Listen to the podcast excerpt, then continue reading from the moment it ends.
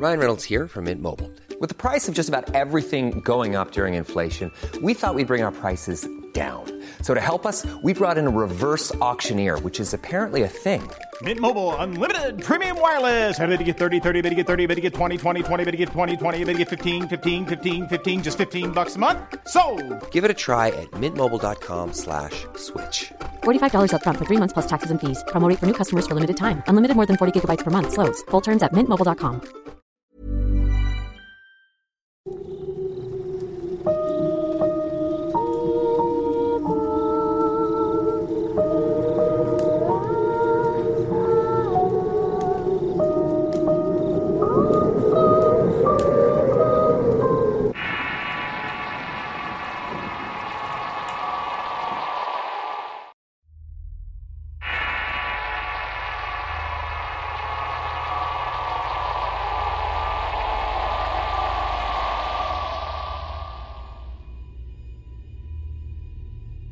Ocurrió hace como un par de años en Quito cuando mi entusiasmado tío Luis hacía los preparativos para construir su casa en un terreno que adquirió para establecerse definitivamente con su familia.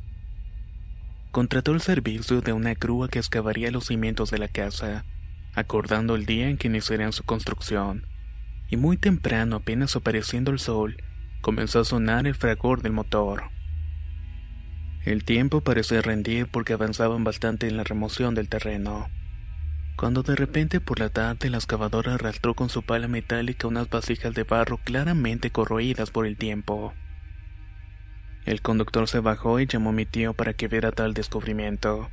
Al asomarse a revisarlas pudieron observar que dentro de una de ellas había una mandíbula humana y en la otra varios dientes acompañados de una especie de arena brillosa. Curiosamente mi tío tomó la mandíbula y se quedó asombrado cuando se deshizo en su mano. Prácticamente se convirtió en arena al tocarla. Sin olvidar ese inesperado hallazgo, continuaron con su trabajo por unos cuantos meses más, hasta que finalmente terminó la construcción de su hogar. No transcurrió mucho tiempo cuando se empezaron a vivir sucesos extraños dentro de la casa. En las noches se escuchaba cómo golpeaban las ventanas y las puertas. En el piso de abajo se percibían las pisadas de alguien caminando a paso lento y en el patio se veían sombras y siluetas de un hombre. La familia no dejaba de perturbarse. No había sosiego, sobre todo después de una noche en que una prima se quedó sola en la casa. El teléfono repicó y al momento de contestar escuchó una fuerte respiración acelerada y una voz que solo repitió dos veces. Está sola, está sola. En ese momento Terrada colgó de inmediato. Se asomó asustada para ver si venían sus padres, pero lo que alcanzó a ver fue la figura de un hombre que observaba fijamente hacia arriba donde ella se encontraba. No pudo detener su llanto hasta que quedó rendida en un mullido sillón del cuarto de sus padres. A la medianoche, al llegar a la velada, sus padres la despertaron para llevarla a su habitación. Ella los abrazó y les contó todo lo que había sucedido. La calmaron y la consolaron, sin embargo el asedio continuó por la siguiente noche que soñó con el mismo hombre. Esta oportunidad fue diferente, ya que ahora le decía que quería deshacerse de ellos, que eran prácticamente unos estorbos. Ella notó que mis tíos se desatendieron seguramente porque no querían que continuaran con esa fijación. A medida que transcurría el tiempo después de este acontecimiento, los platos y las ollas de la cocina caían como si alguien los aventara. Pero hubo un suceso que se obligó a mi tío a llamar a un sacerdote para que bendijera la casa. Ellos vieron como su hijo de cinco años empujó una presencia invisible hacia las escaleras, por lo cual terminó cayendo de una manera peligrosa al piso de la sala. Las averiguaciones comenzaron y en el pueblo de Magüeña se comenzaron a correr el rumor de lo que sucedía en la casa de mi tío fue que una señora de edad avanzada contó que en esa zona siempre habían sucedido cosas extrañas y paranormales. Al parecer, según testimonios pasados, allí yacía un cementerio inca. Seguimos averiguando, pero no pudimos saber de quién o de qué eran esas vasijas. Tampoco pudimos saber de qué época databan. Lo único que tenemos claro es que la situación sigue igual. Sombras, llamadas, pasos, golpeteos en las puertas y ventanas. Y así continuará en la espera de encontrar una solución al problema.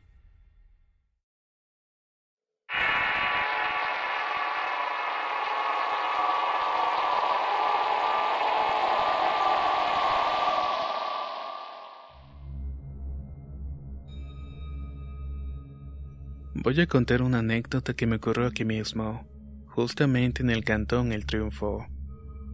Esta historia se desarrolla cuando subía por la montaña para ir a trabajar.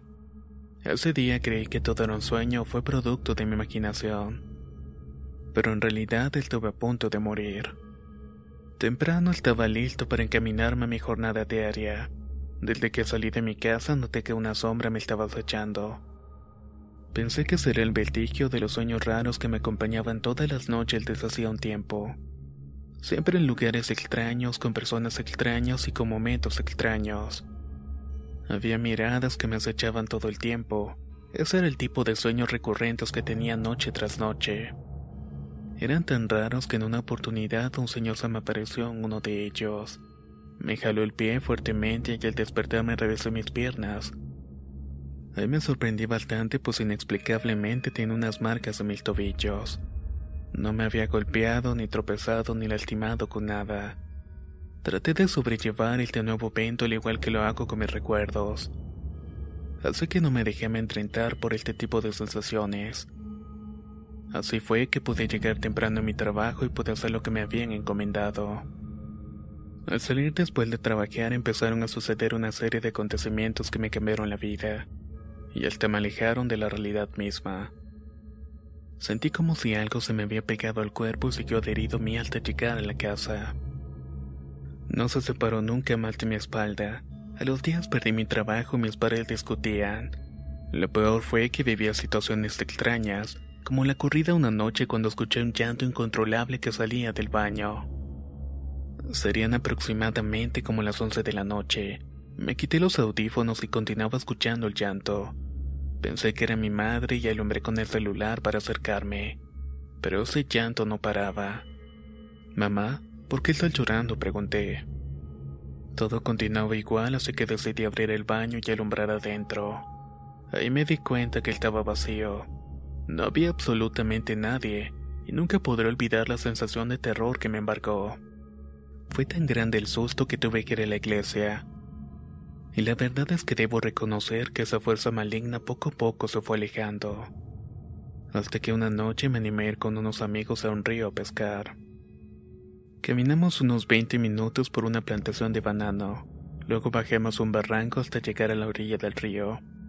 Ahí pude divisar a una persona que se encontraba parada y silbando desde arriba tratando de llamar mi atención.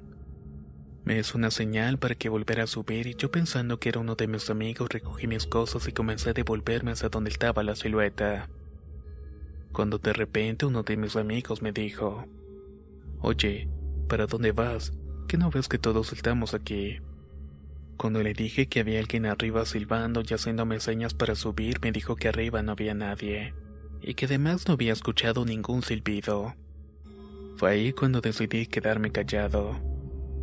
Decidí hacerlo así para no decir que al lado de esa figura también había otra, y que en ese momento me estaban empezando a hablar.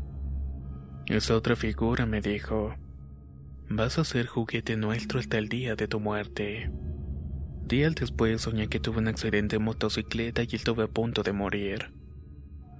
Al despertar me estaba volviendo loco porque me di cuenta que todo lo que soñaba y veía, realmente lo estaba viviendo en realidad.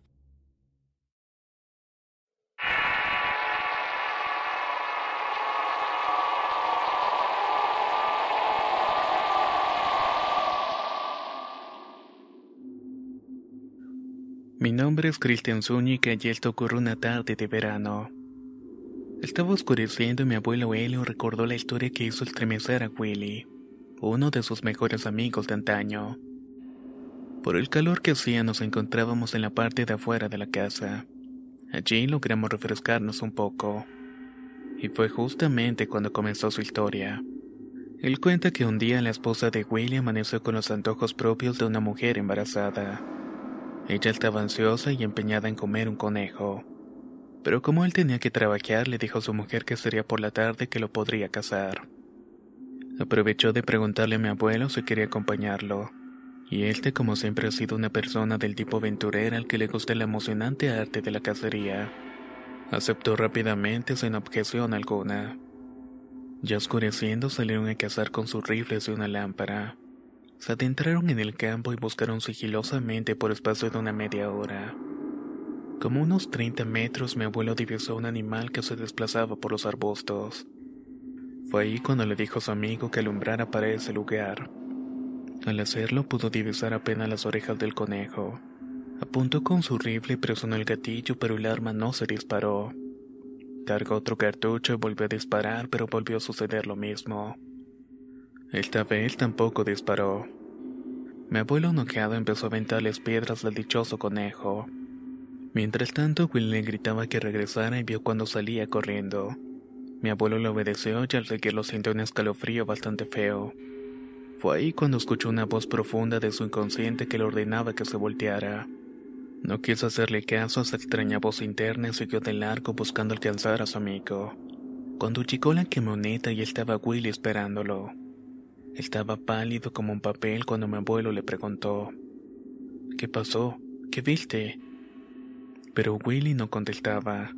De lo único que estaba seguro es que su amigo había visto algo que lo había estremecido. Se montó rápidamente en la camioneta y solo se sentía el terror que su amigo generaba. Su rostro mostraba sudor y se veía que tenía toda la piel erizada como la piel de una gallina. Llegaron a la casa de Willy y al verlo su esposa le preguntó por el conejo. Pero mi abuelo respondió que es mejor que le traigas algo fuerte para beber.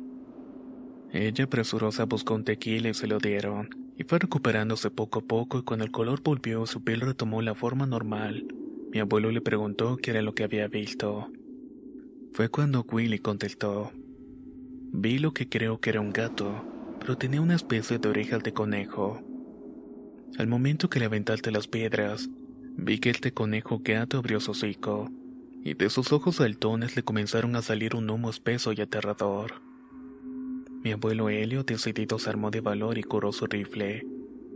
Regresó a buscar a ese animal del infierno, pero no lo pudo encontrar. De ahí en adelante no dejó de buscarlo hasta el final de sus días.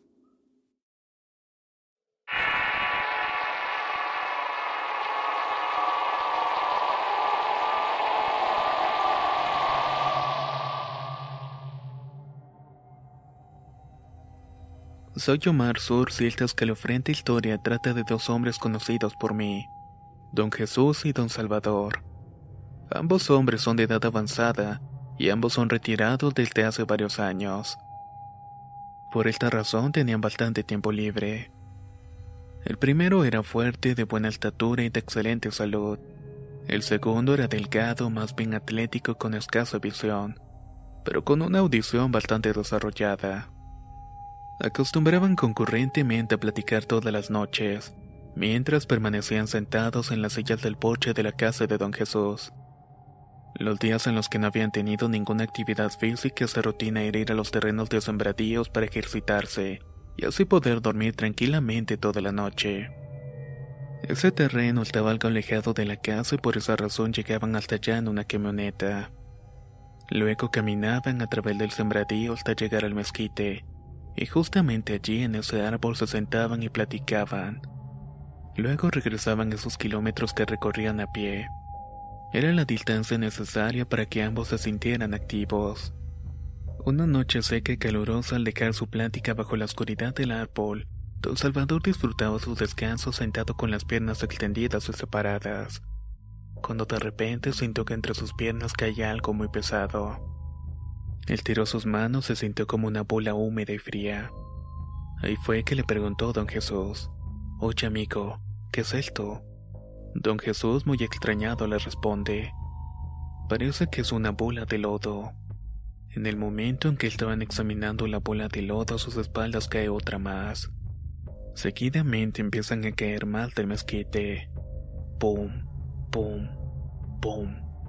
Sin siquiera transcurrir dos segundos de diferencia entre golpe y golpe, se pusieron de pie como pudieron y salieron de allí rápidamente. Pero todo no culminaba allí porque más adelante don Salvador rompió el silencio de la noche cuando dijo buenas tardes.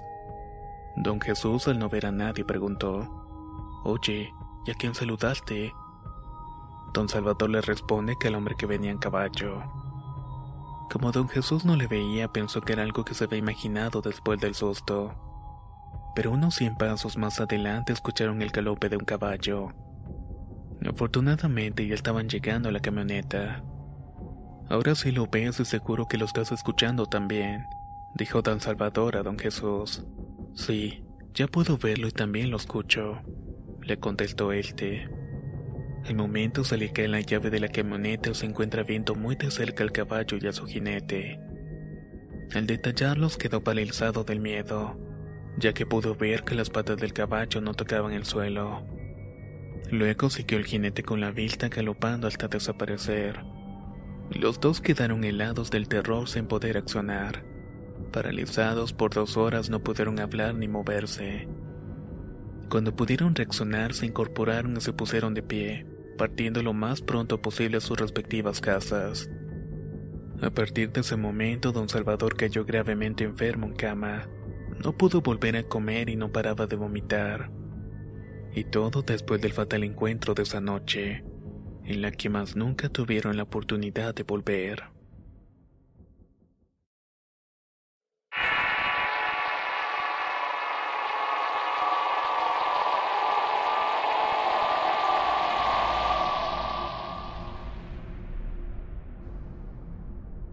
Los recuerdos de la infancia son inolvidables, más aún cuando se tratan de sucesos escalofriantes. Me llamo Patricio Aravena y de pequeño a punto de recibir el sacramento del bautismo, viví una estremecedora experiencia que muy pocas personas podrían imaginar. Vivíamos en una amplia casa en las afueras de la ciudad. En ese pueblo pequeño recuerdo que éramos como 10 familias distribuidas en una vereda muy larga. Por eso las casas eran muy distantes unas de las otras. Como ya estaba en edad, mi madre le pareció conveniente que la vecina más cercana me bautizara así que le pidió que fuera mi madrina, lo que ella aceptó gratamente. Yo a ella le decía Leona porque tenía el pelo rubio y siempre estaba despeinada. La distancia entre ambas casas era más o menos de un kilómetro, y para llegar se tenía que atravesar un terreno amplio básicamente lleno de desperdicios, maleza y basura. Ya del otro lado estaban cercados unos terrenos donde se levantaban unas edificaciones. Nunca en mi niñez pude saber por qué mi madre siempre me decía que cuando pasara por ese terreno, que caminara lo más rápido posible que no mirara para atrás. Hasta que un día cuando íbamos a visitar a mi madrina la curiosidad me embargó. Por la mitad del sendero en un sucio camino de tierra, volteé discretamente para que no se percatara mi madre de lo que estaba haciendo. Tal vez lo mejor es que no lo hubiera hecho pues todos los días de mi vida veo los brillantes y grandes ojos rojos de un enorme perro negro. Era casi de dos metros de altura y estaba detrás de nosotros siguiéndonos. Por poco me muero y mi corazón empieza a latir aceleradamente. Mis manos también empezaron a temblar.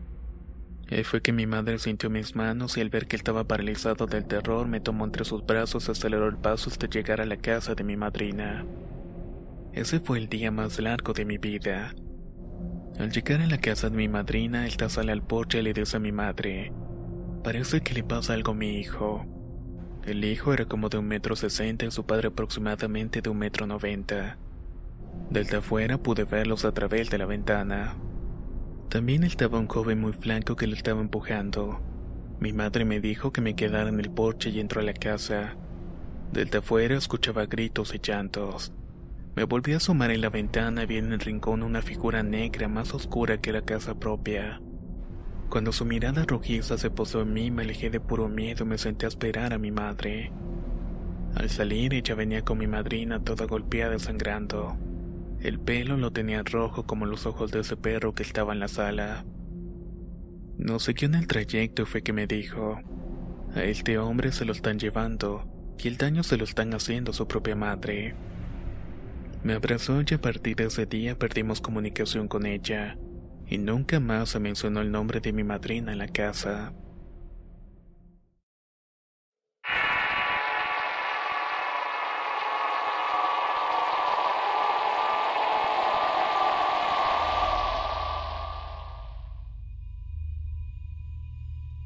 Un sitio de Ecuador llamado Manabí fue testigo de un inverosímil hecho diabólico.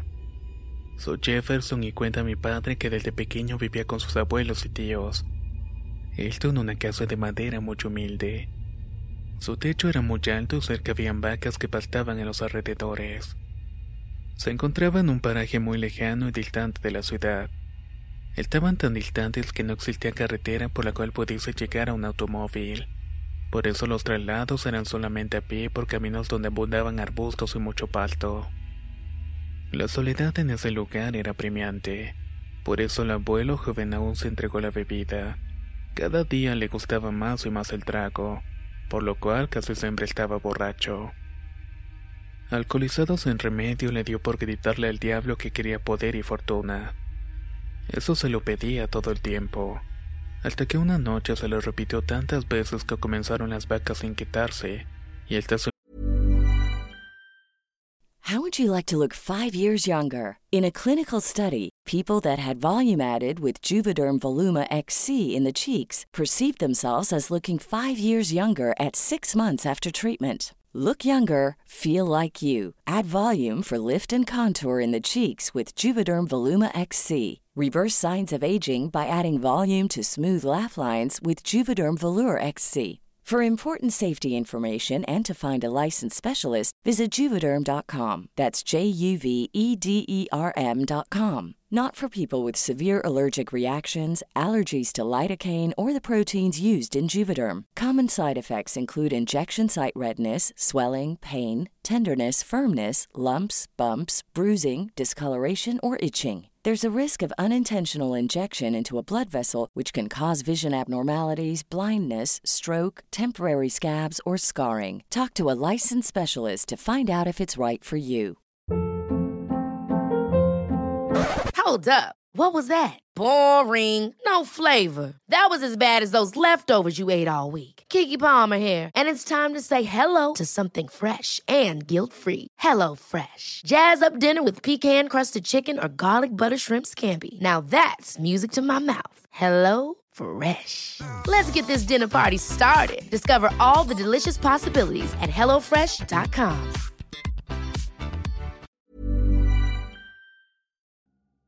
La primavera está aquí, así que es el mejor momento para sacar lo viejo de la rutina y vivir nuevas experiencias, entre ellas nuestros estrenos de terror, y hasta una nueva manera de obtener dinero con tus compras gracias a iBota. iBota es una app que puedes descargar totalmente gratis y que te da la mayor cantidad de dinero en efectivo en cientos de artículos y marcas, no solo las botanas que disfrutas mientras nos escuchas, Olvídate de otras apps que son igual que brujos charlatanes y solamente te dan puntos fantasmas. Con iBota simplemente agrega tus ofertas a la aplicación y obtén dinero real que podrás transferir a tu cuenta bancaria, PayPal o tarjeta de regalo. No lo dudes y únete a una comunidad con 50 millones de usuarios que ya disponen de los beneficios de más de 2.700 marcas y tiendas, como Lowe's, Macy's, Sephora y Best Buy. Y para que termines de convencerte, en este momento iBota está ofreciendo a nuestro público 5 dólares solo por probar iBota usando el código ROR cuando te registras. Solo tienes que ir al App Store o Google Play Store y descargar la aplicación iBota gratis para comenzar a ganar dinero en efectivo y usar el código ROR. Esto es iBota en Google Play o App Store y usa el código ROR. Aprovecha los nuevos comienzos y corre a descargar la aplicación para ganar más cashback.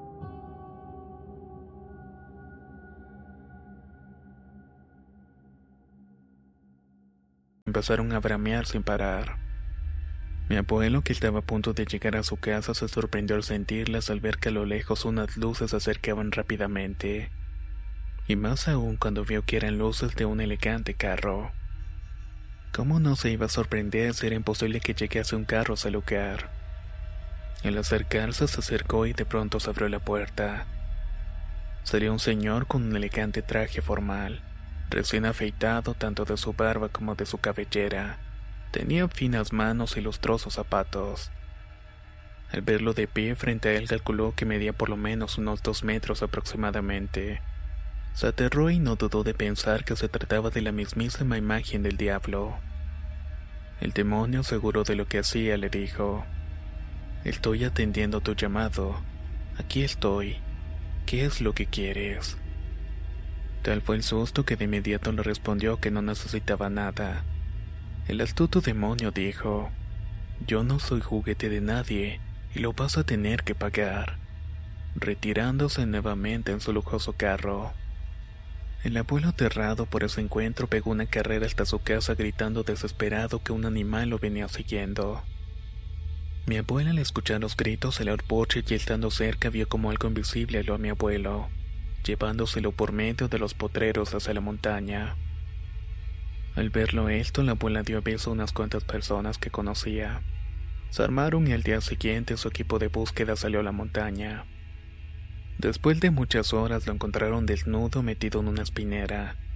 No tenía rasguño alguno por parte de las espinas, pero sí tenía marcas de un látigo por todo su cuerpo. No obstante, a los pocos días falleció.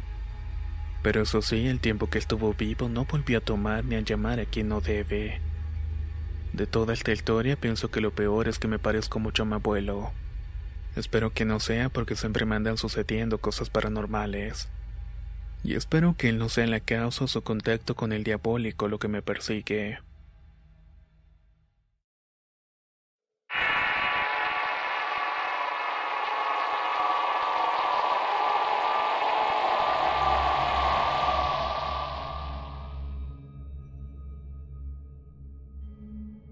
Me llamo Brian Méndez Jaramillo y siempre he sido una persona incrédula.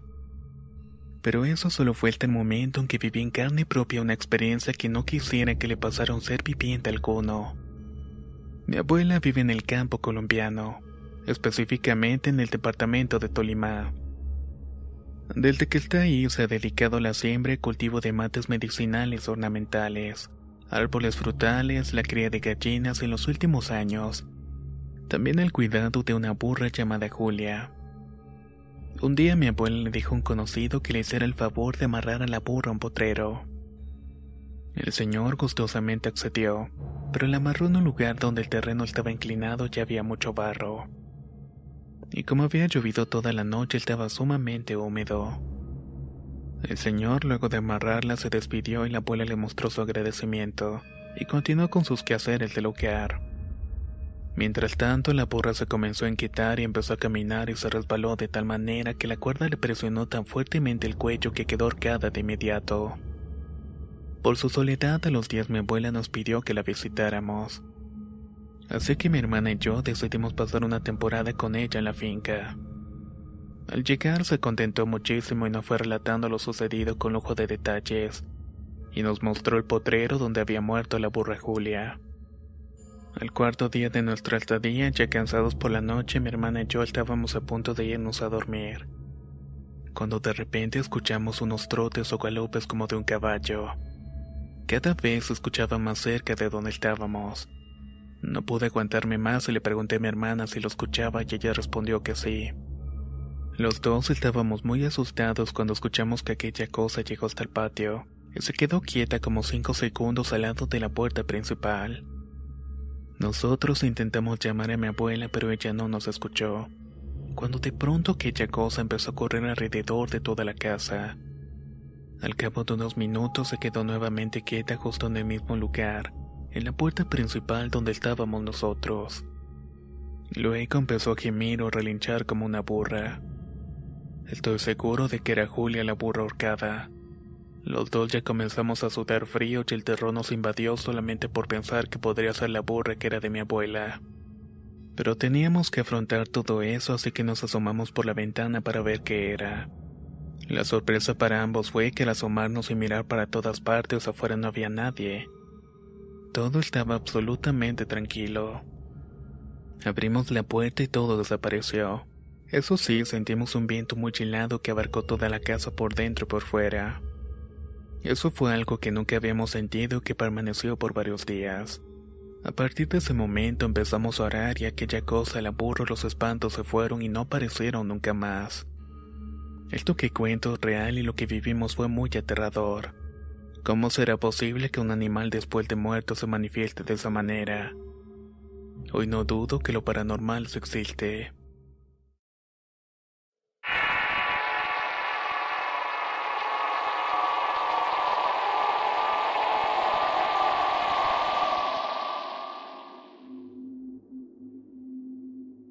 Mi nombre es Johan Camilo, y de las 14.000 viviendas destruidas a causa de un devastador terremoto ocurrido en Colombia, ahí se encontraba la de mi familia. Por el colapso que se produjo en la ciudad tuvimos que salir huyendo hacia la casa de mis abuelos. Su casa se encontraba ubicada en un barrio llamado Limonar en el noroccidente de la ciudad de Armenia. Mis abuelos vivían con el menor de sus hijos, mi tío Oscar, un jugador frenético y empedernido. Como la casa era suficientemente amplia, nos hospedamos allí indefinidamente. Para ese entonces yo era un niño pequeño, mi tío era un adolescente. Mis abuelos estaban felices porque yo siempre los acompañaba a todas partes. Uno de los sitios más concurridos por mi tío era una tienda donde se reunían sus demás amigos. En ese sitio jugaban rana o tejo, y yo mientras tanto me entretenía con cualquier cosa, inclusive recogiendo las argollas o los tejos que caían al piso. Cierta noche al salir de allí fuimos a un barrio muy cercano para recoger un dinero que según mi tío le debían por haberse ganado en el billar. Entramos a un local ya cerca de la altosa de la medianoche. Era muy tarde, pero la verdad yo me sentía seguro con él. De inmediato se acercó un señor bastante mayor y le dijo, Oye Oscar, ¿cómo estás? ¿Vienes por lo tuyo? Claro que sí, ¿a qué más vendría por aquí a estas horas? Le contestó mi tío. A pesar de mi corta edad, sentí desconfianza de este señor y no me daba buena espina. El hombre miró a mi tío y le entregó el dinero, y lo invitó a jugar diciéndole, Sé que eres un hombre de mucha suerte, ¿qué tal si jugamos hoy? Mi tío, ya con la plata en mano, se sintió ganador y accedió. ¿Y de qué trata el juego? El viejo, con una media sonrisa y con la voz burlona, le comenta, Es sencillo, tengo esta moneda y tú escoges cara o cruz. Recuerdo que mi tío dijo cara y el viejo de inmediato lanzó muy alto la moneda, y al caer en su mano la tapó rápidamente y le señaló. A mí me toca cruz. Si yo gano mi deuda con el diablo la pagas tú. Y si tú ganas te daré la plata que tengo en el bolsillo. Mi tío, crédulo y confiado en ganar, aceptó. El viejo levantó la mano, dejó notar la cruz y se despidió diciéndole mientras sonreía. Yo gané y tú perdiste, así que no te llevas más nada que mi trato. Ya soy libre, así que hasta luego, Oscar. Días más tarde, al salir de un juego de pool, se encaminó con unos amigos a celebrar por haber ganado unas cuantas veces. Se instalaron en un bar y ya pasados de tragos decidieron marcharse. Después de unos cuantos minutos, mi tío vio cómo sus amigos empezaron a deformarse. Sus caras se transformaban como si fueran unos monstruos. Pensó que era por la borrachera que tenía, pero cambió de parecer cuando vio cómo les crecían a todos unas largas colas negras y peludas. Y de pronto sus bocas mutaron a unos hocicos de perro. Los dedos de sus manos se convirtieron en enormes garras con pezuñas amoratadas, y sus ojos incandescentes como carbones brotaban con sus miradas.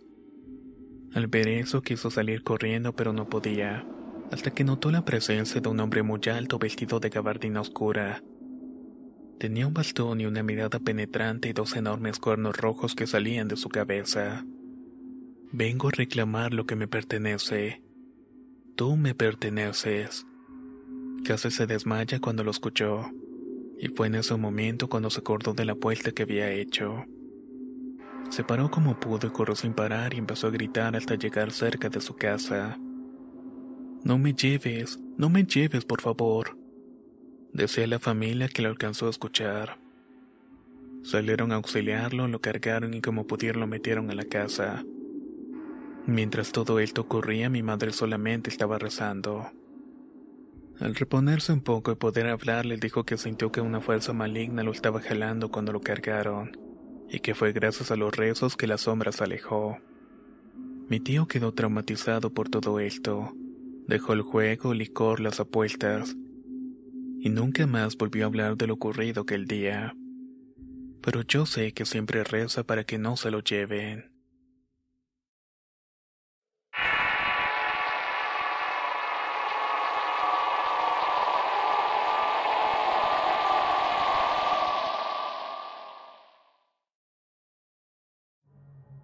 Somos una familia numerosa de Michoacán. Mi padre, mi madre, mis tres hermanos y yo, Mero, vivimos en una ranchería en donde todas las casas están muy distantes. Cada una de ellas con diferentes estilos de construcción. La nuestra, por ejemplo, tiene un gran patio en la parte de arriba donde lo que abunda son los sembradíos. Y claro, el espacio para nuestros tres perros. Luego se divisa la fachada de la casa y la puerta principal. En ese nivel se encuentra una espaciosa sala y una amplia cocina con grandes ventanales, mientras en el nivel de abajo están ubicados los baños y las habitaciones unidos por un ancho pasillo. De vecina tenemos a mi tía. Ella vive con su hija y su yerno. Su casa también es muy amplia y ventilada. Además, como las relaciones entre mi madre y mi tía son muy cordiales, siempre se visitan. Ellas físicamente se parecen mucho, pero mi tía es un poco más gordita. Por eso cuando camina siempre se escuchan sus pisadas y podemos saber que está en nuestra casa. Como era costumbre, luego de la jornada habitual nos acostábamos muy cansados. Pero esa noche sucedió algo que nunca imaginamos que podría ocurrir. Eran como las 3 de la mañana cuando los perros de nuestra casa empezaron a ladrar. Al principio los ladridos parecían que venían de la parte de fuera de la casa pero luego se escucharon como que provenían del patio de arriba. Luego sentimos los ladridos en la misma puerta principal. Todos nos despertamos y sabíamos que se encontraba una persona allí, pues conocíamos los ladridos de los perros cuando se acercaba a alguien. Luego empezamos a escuchar unas pisadas de alguien que llevaba tacones dentro de la casa y por el pasillo. A pesar de que todos estábamos escuchando lo mismo, ni mis hermanos ni yo que compartíamos el mismo cuarto nos atrevimos a decir palabra alguna. Los cuatro estábamos muy aterrados. Al amanecer al día siguiente no hicimos ningún tipo de comentario o mención de lo que habíamos escuchado. Mi hermano mayor y yo tomamos el desayuno y salimos a nuestra actividad del día. Cuando llegamos y nos disponíamos a regar el sembradío de chiles serranos que teníamos pasó el yerno de mi tía. Luego de saludarnos nos dijo, Oigan, ¿no van a ir para el velorio? A lo que nosotros respondimos que cuál velorio. Al velorio de mi suegra, ella falleció anoche. Nos quedamos asombrados al saber la noticia y descubrir que lo que había ocurrido en la madrugada había sido la despedida de mi tía. Corrimos a la casa para contar lo de la muerte de mi tía a la familia. En ese momento fue cuando todos nos pusimos a contar y a desahogarnos de lo que habíamos escuchado o sentido en la noche anterior. Una noche bastante escalofriante.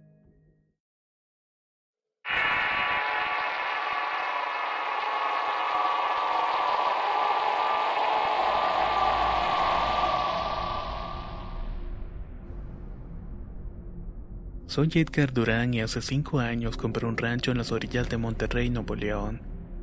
Me establecí con mi esposa e hijos para dedicarme a la ganadería. Tengo varios trabajadores con sus familias viviendo en mis tierras y dos fieles perros. El terreno es bastante extenso y tiene inclusive un pequeño riachuelo que lo bordea por el sureste. Abundantes árboles frutales, corrales y potreros bien ubicados. Y una casa aireada con todas las comodidades. Desde su porche se puede divisar veredas de sembradíos Hacia un lado y hacia otro una extensa llanura con una gran ceiba en el centro. Por las tardes es magistral disfrutar de lo que hace los encuentros de mis hijas con los hijos de los trabajadores para jugar. Los animales pastan sueltos por las praderas hasta que en el anochecer los metemos en sus corrales. Solo puedo decir que es una rutina sana y agradable que no la cambiaría por nada. Pero hace unos días mi esposa me comentó de algo inusual. Me dijo que las ovejas y los chivos como siempre estaban faltando, pero que de un momento a otro todos los animales se alinearon rodeando la ceiba. Como le extrañó la forma tan perfecta y acoplada para colocarse allí, llamó a los trabajadores para que los metiera más temprano en el corral. Le respondí que hizo lo correcto y me marché para hacer unas cuantas ventas de reses. A mi vuelta, ya oscureciendo, vi a los chivos y borregos afuera de su corral y estaban rodeando la ceiba. Tal y como me lo había contado mi esposa, estaban colocados como había sucedido en la tarde. Le reclamé a los trabajadores porque no estaban los animales en el corral. Ahí fue que uno de ellos me contestó. Patrón, se salieron solos. La patroncita vio personalmente que los metimos y cerramos con candado. Fui personalmente a revisar y una de las niñas del trabajador que estaba a mi lado me tomó de la mano y fuimos juntos al corral. Ciertamente el candado estaba abierto. Lo único que dije fue que lo recogiera nuevamente y que fuera la primera y última vez que pasaba esto, ya que de lo contrario corríamos el riesgo de que lo robaran. La pequeña niña todavía me tenía agarrado de la mano y me lo para llamar mi atención y me vio fijamente a los ojos y me dijo, fue el señor del anillo el que abrió el corral. No le hice caso a sus palabras. Al entrar en mi casa y comentar lo ocurrido, mis pequeños hijos Van y Rodolfo me abordaron diciendo que ellos habían visto al señor del anillo, que él siempre les abre las puertas a los animales y se los lleva al árbol. Al escuchar las mismas versiones pensé que seguramente uno de los trabajadores andaba abriendo la puerta de los corrales con el mal propósito de dejar que los animales tuvieran la oportunidad de escaparse. Para tener la evidencia y despedirlo decidí conectar la cámara web de mi computadora toda la noche. De esta manera podría grabar cualquier actividad así que me fui a acostar. Al amanecer revisé lo guardado en la computadora. ¿Y cuál sería mi sorpresa que quedó grabado en el video un charro que tenía en su mano derecha un anillo de oro, el cual tenía un gran brillante incrustado? Tenía puesto un sombrero que ocultaba su rostro y se vio claramente cuando salió del árbol y se dirigió directamente a los corrales de puercos adultos. Luego de esto los sacó y los dirigió al árbol. Me vestí rápidamente y le dije a los trabajadores que escarbaran un círculo alrededor del árbol. Teníamos que descubrir qué era lo que estaba pasando. La pequeña Natita y mis dos hijos me dijeron que los perros estaban escarbando cerca del árbol. Al acercarnos aparté a los canes y me encontré que habían desenterrado restos humanos. Seguimos escarbando y nos encontramos que bajo la osamenta estaba un cofre viejo lleno de polillas. Lo sacamos, lo abrimos y observamos que tenía dentro como unas 20 monedas de oro. Lo volvimos a cerrar y lo dejamos todo tal cual. Llamamos a un cura de Monterrey y le contamos lo que habíamos encontrado y se lo entregamos. No pasó mucho tiempo cuando empezaron a suceder acontecimientos muy extraños. Aparecen entre los matorrales animales muertos, Estaban secos como si los hubieran succionado toda la sangre. Se veían en estas condiciones tanto vacas, borregos, caballos, cerdos, gallinas, y la cámara no lograba captar nada. Por otra parte, en las guardias nocturnas que tuvimos que hacer nos encontraba lo que estaba pasando. Hasta que en un mediodía mi hija estando afuera empezó a gritar desesperadamente. Todos salimos a auxiliarla, mi esposa, los trabajadores y yo. Los niños que siempre jugaban con ella nos dijeron que se le había tragado el árbol, se le había llevado el hombre del anillo. Al llegar pudimos ver a la niña con el charro. Ambos estaban parados frente a la ceiba. Un intenso y helado frío nos rodeó al igual que la espesa niebla que comenzó a aparecer y que nos cubría con un repudiante olor a azufre. Cada uno de nosotros se paralizó y nadie se pudo volver a mover. Lo único que pudimos hacer fue rezar y nos tomamos de las manos. Al orar fue cuando pude acercarme a mi niña y la tomé de la mano. De esta manera nos comenzamos a retirar y el hombre desapareció. La única arma efectiva que teníamos contra ese espectro fue la oración. Tuvimos que llamar al cura de Monterrey nuevamente para contarle lo sucedido. Él bendijo nuestro rancho y nos dijo que había averiguado que los antiguos dueños del terreno hicieron un pacto con el diablo. Suponemos que era el charro del anillo, pero como yo no me había quedado con las monedas, no había nada que me uniera a él. Libramos al rancho del mal infernal gracias a que yo no soy ambicioso. De ese día en adelante, comprendí que la ambición es el peor enemigo del ser humano.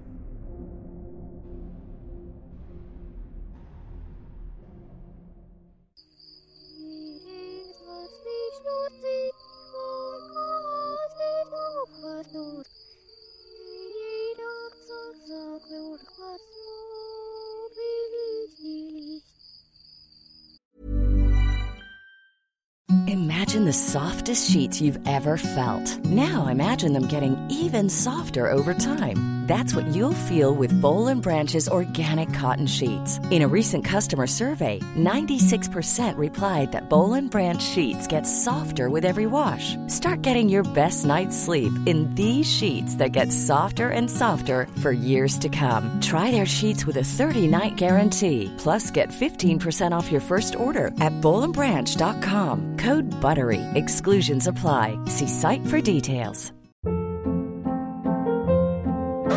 Hold up. What was that? Boring. No flavor. That was as bad as those leftovers you ate all week. Kiki Palmer here, and it's time to say hello to something fresh and guilt-free. Hello Fresh. Jazz up dinner with pecan-crusted chicken or garlic butter shrimp scampi. Now that's music to my mouth. Hello Fresh. Let's get this dinner party started. Discover all the delicious possibilities at hellofresh.com.